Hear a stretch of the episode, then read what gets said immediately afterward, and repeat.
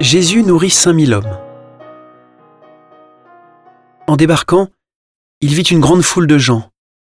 Il fut saisi de compassion envers eux et guérit leurs malades.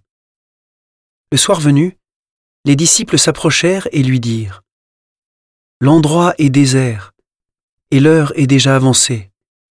Renvoie donc la foule, qu'ils aillent dans les villages s'acheter de la nourriture. Mais Jésus leur dit Ils n'ont pas besoin de s'en aller. Donnez-leur vous-même à manger. Alors ils lui disent, Nous n'avons là que cinq pains et deux poissons.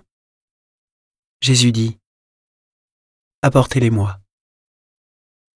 Puis, ordonnant à la foule de s'asseoir sur l'herbe, il prit les cinq pains et les deux poissons, et, levant les yeux au ciel, il prononça la bénédiction. Il rompit les pains, il les donna aux disciples, et les disciples les donnèrent à la foule. Ils mangèrent tous, et ils furent rassasiés. On ramassa les morceaux qui restaient. Cela faisait douze paniers pleins.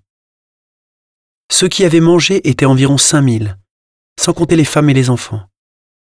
Aussitôt, Jésus obligea les disciples à monter dans la barque et à le précéder sur l'autre rive, pendant qu'il renverrait les foules.